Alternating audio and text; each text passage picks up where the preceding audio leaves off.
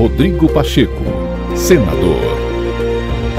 A valorização da cultura brasileira e o trabalho desenvolvido pelo Senado de aperfeiçoar permanentemente ações de fomento para o setor cultural brasileiro foram pontos defendidos pelo presidente do Senado Federal, Rodrigo Pacheco, durante a entrega da comenda de incentivo à cultura, Luiz da Câmara Cascudo, nesta terça-feira, em Brasília. O senador também relembrou a árdua luta do parlamento para a aprovação das leis Aldir Blanc e Paulo Gustavo, que garantiram recursos emergenciais a este que foi um dos setores mais afetados em um dos momentos mais críticos da pandemia de Covid-19. Eu sou desde sempre um entusiasta da cultura e demonstramos isso nos últimos anos numa luta muito árdua em defesa da cultura brasileira, num momento crítico de pandemia, votando e fazendo aprovar matérias muito importantes de defesa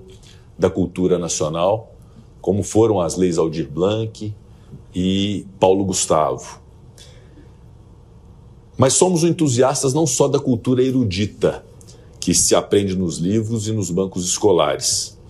mas da cultura popular, que é a expressão mais espontânea do imaginário do nosso povo, a manifestação de uma cultura viva que acontece nas ruas, nos bairros, nas cidades do Brasil. Creio que essa comenda de incentivo à cultura Luiz da Câmara Cascudo se reveste de uma importância enorme, até difícil de aquilatar ao agraciar alguns daqueles que ofereceram contribuições relevantes ao registro e ao fortalecimento da cultura, do folclore e dos saberes tradicionais no Brasil, e quando me refiro ao folclore, peço vênia à Câmara Cascudo, que não gostava dessa expressão,